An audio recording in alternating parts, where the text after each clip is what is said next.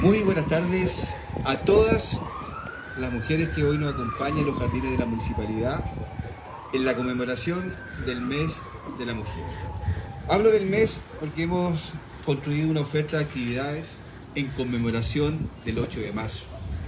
Quiero saludar a nuestros concejales y concejales que nos acompañan, Miguel Ángel Cabrera, Sandra Peralta, Orieta Valencia, Juan Carlos Reyes, Pato Riveros, Jaime Or y también a la superintendenta, que es histórico para nuestra comuna que sea la primera superintendenta que ha tenido la comuna y la segunda a nivel provincial. Hoy nuestro gobierno comunal está trabajando con fuerza en poder valorar el trabajo que hacen las mujeres bomberas y también los bomberos. Por eso hace poquito hicimos un esfuerzo con nuestros concejales y concejalas para poder aportar a la compra de un nuevo carro a la segunda compañía de bomberos.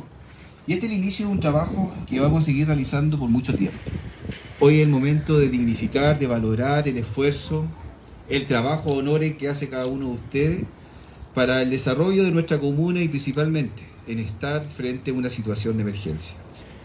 En el mes de la conmemoración de la mujer hemos realizado esto con mucho cariño, con mucho amor para nuestras voluntarias, las mujeres de la comuna de La Calera, que se la juegan y siempre están con su disposición de poder estar frente a una catástrofe, a una emergencia, a una inundación.